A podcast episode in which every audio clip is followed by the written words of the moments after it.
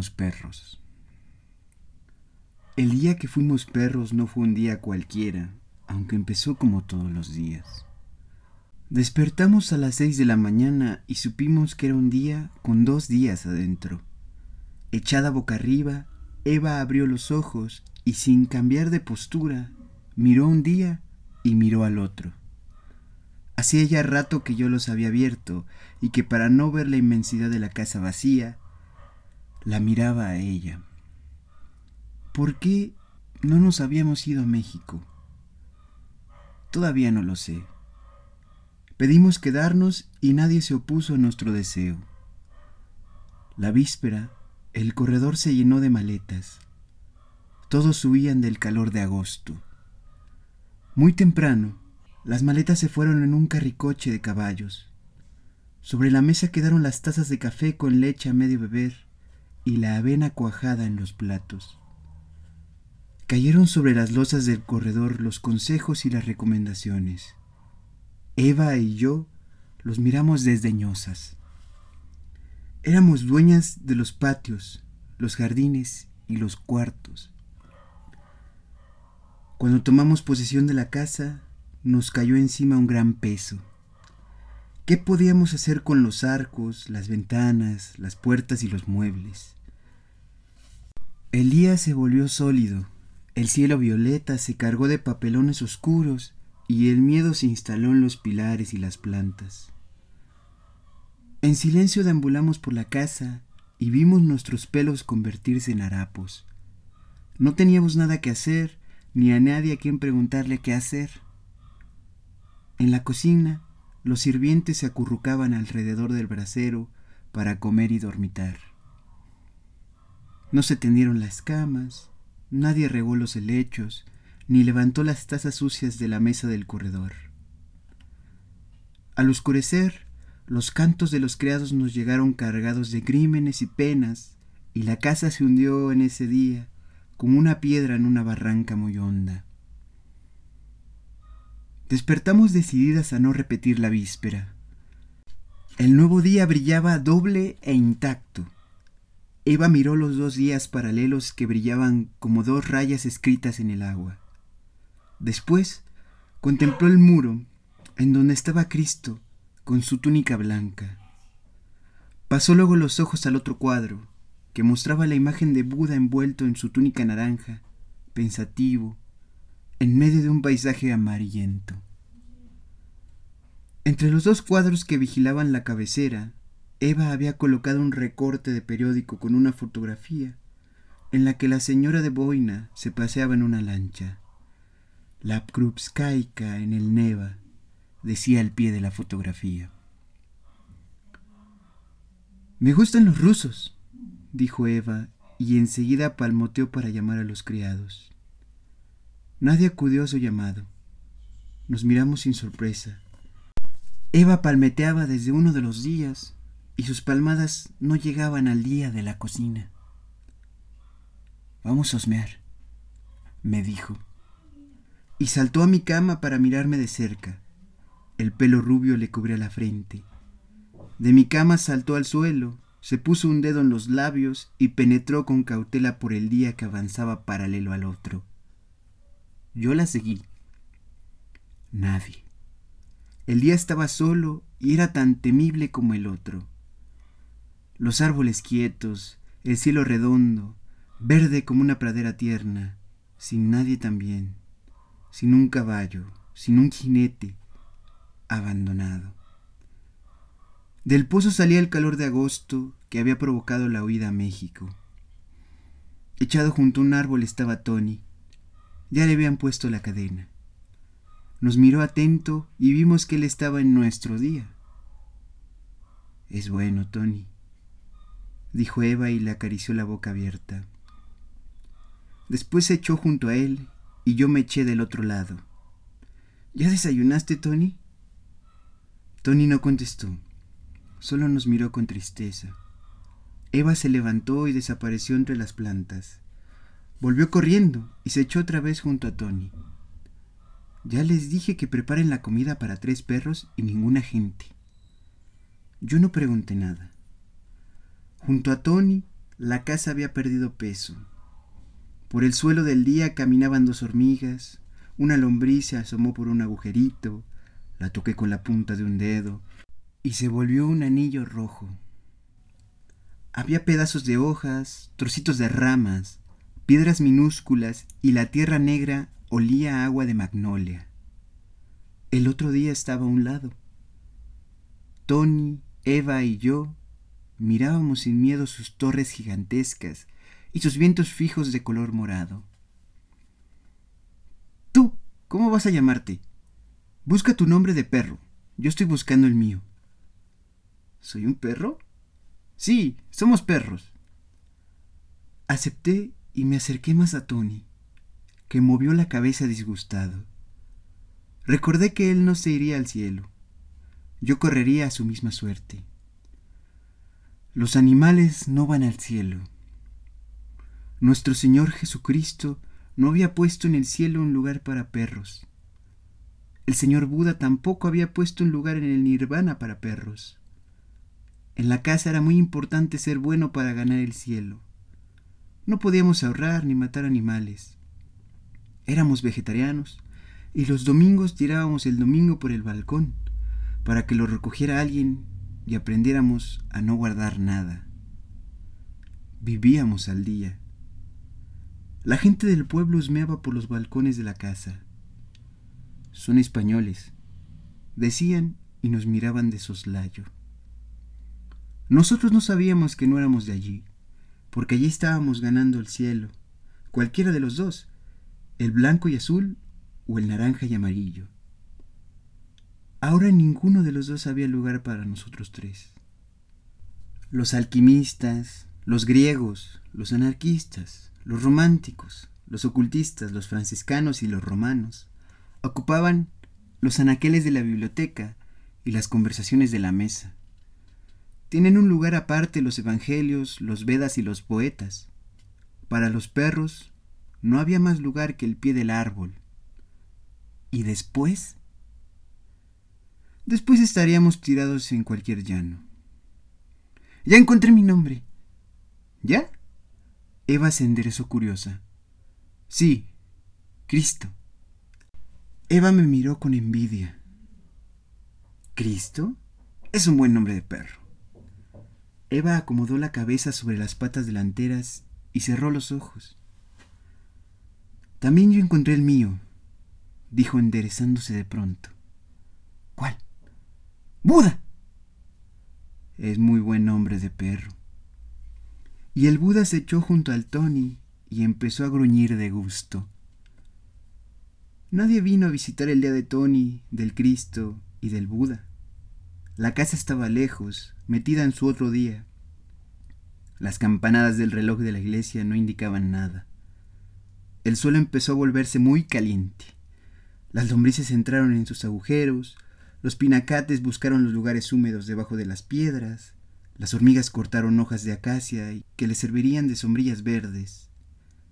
En el lugar de los perros había sed. El Buda ladró con impaciencia para pedir agua. El Tony lo imitó y enseguida el Cristo se unió a los ladridos. Por un caminito lejano aparecieron los pies de Rutilio calzados con guaraches. Traía tres jarros llenos de agua. Indiferente le puso un jarro a Tony, miró al Cristo y al Buda y les colocó un jarrón cerca del hocico. Rutilio acarició las cabezas de los perros y ellos agradecidos movieron los rabos. Fue difícil beber agua con la lengua. Más tarde el criado viejo trajo la comida en una olla y la sirvió en una cazuela grande. El arroz de los perros tenía huesos y carne. El Cristo y el Buda se miraron atónitos. ¿Los perros no son vegetarianos? El Tony levantó el labio superior, gruñó ferozmente desde sus colmillos blancos y cogió con presteza los pedazos de carne. El Cristo y el Buda metieron el hocico en la cazuela y comieron el arroz mojado como engrudo. Tony terminó y somnoliento miró a sus compañeros que comían a lengüetadas. Después, también ellos se recostaron sobre sus patas delanteras. El sol quemaba, el suelo quemaba, y la comida de los perros pesaba como una bolsa de piedras. Se quedaron dormidos en su día, apartados del día de la casa. Los despertó un cohete que venía del otro día. Siguió un gran silencio. Alertas, escucharon la otra tarde. Estalló otro cohete y los tres perros se echaron a correr en dirección al ruido. El Tony no pudo avanzar en la carrera, porque la cadena lo retuvo junto al árbol. El Cristo y el Buda saltaron por encima de las matas rumbo al portón. ¿A dónde van, mocosas desgraciadas? Les gritó Rutilio desde el otro día. Los perros llegaron al zaguán, les fue difícil abrir el portón. Los cerrojos estaban muy altos. Al fin, salieron a la calle iluminada por el sol de las cuatro de la tarde. La calle brillaba esplendorosa como una imagen fija. Las piedras relucían en el polvo. No había nadie. Nadie sino los dos hombres bañados en sangre, abrazados en su lucha. El Buda se sentó en el filo de la acera y los miró con los ojos muy abiertos. El Cristo se acomodó muy cerca del Buda y también los miró con asombro. Los hombres se quejaban en el otro día. Ya vas a ver. ¡Ay, hijo de la chingada! Sus voces sofocadas venían desde muy lejos. Uno detuvo la mano del que llevaba la pistola y con la mano libre le tatuó el pecho con su cuchillo.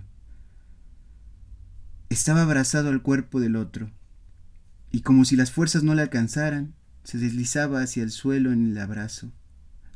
El hombre de la pistola aguantaba firme, de pie en la tarde esplendorosa. Su camisa y sus pantalones blancos se llenaban de sangre. Con un movimiento liberó su mano presa y puso la pistola en la mitad de la frente de su enemigo arrodillado. Un ruido seco partió en dos a la otra tarde y abrió un agujerito en la frente del hombre arrodillado. El hombre cayó boca arriba y miró al cielo con fijeza. ¡Cabrón! exhaló el hombre de pie sobre las piedras, mientras sus piernas seguían lloviendo sangre. Luego también él levantó los ojos para mirar el mismo cielo, y al cabo de un rato los volvió hacia los perros, que a dos metros de distancia, sentados en el borde de la acera, lo miraban boquiabiertos. Todo quedó quieto. La otra tarde se volvió tan alta que abajo la calle quedó fuera de ella. A lo lejos aparecieron varios hombres con fusiles. Venían como todos los hombres, de blanco, con los sombreros de palma sobre la cabeza. Caminaban con lentitud. El golpe de sus guaraches resonaba desde muy lejos. En la calle no había árboles para amortiguar el ruido de los pasos, solo muros blancos, contra los cuales retumbaban cada vez más cerca las pisadas como redoble de tambores en día de fiesta. El estruendo se detuvo de golpe cuando llegaron junto al hombre herido.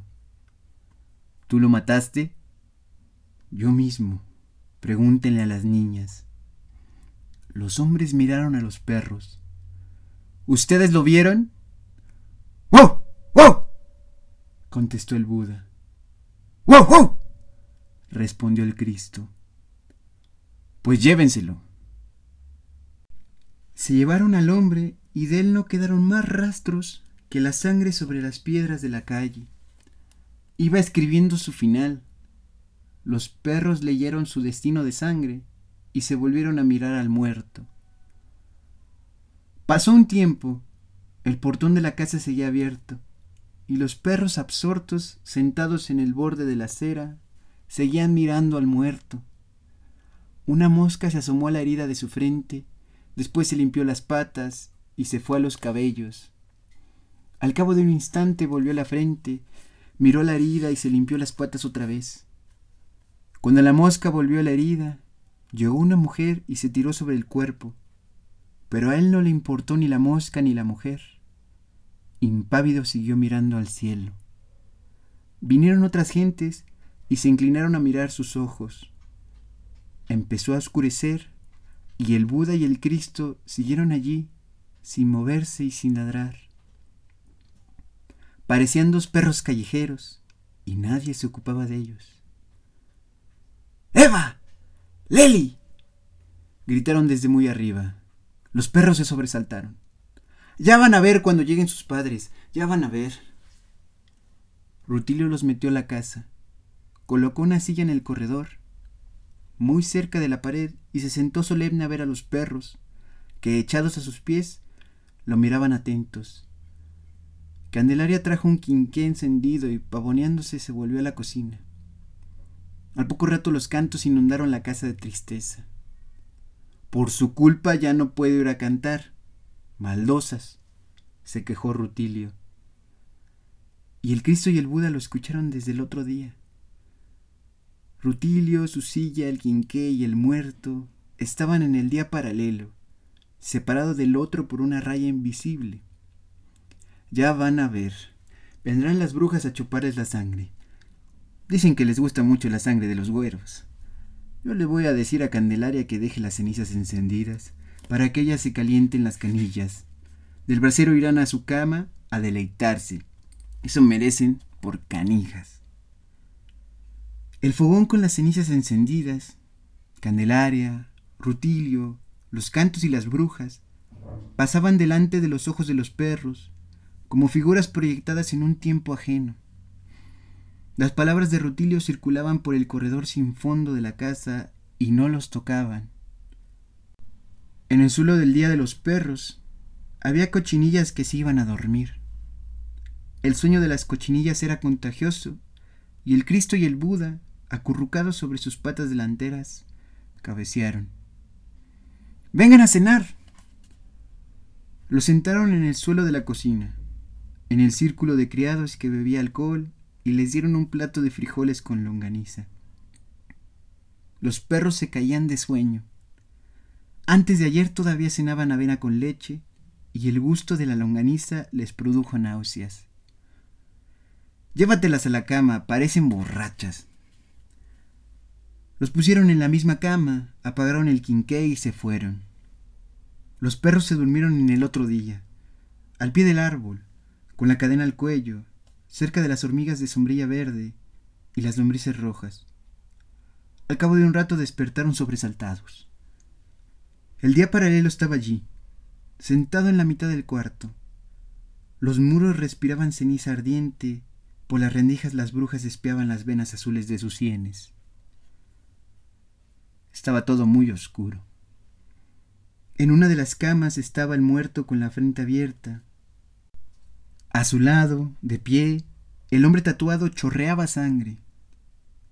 Muy lejos, en el fondo del jardín, dormían los criados. La Ciudad de México, con sus padres y con sus hermanos, quién sabe dónde estaba. En cambio, el otro día estaba allí, muy cerca de ellas, sin un ladrido, con sus muertos fijos, en la tarde fija, con la mosca enorme asomándose a la herida enorme y limpiándose las patas. En el sueño, sin darnos cuenta, pasamos de un día al otro y perdimos al día en que fuimos perros. No te asustes, somos perros. Pero Eva sabía que ya no era verdad. Habíamos descubierto que el cielo de los hombres no era el mismo que el cielo de los perros. Los perros no compartían el crimen con nosotros.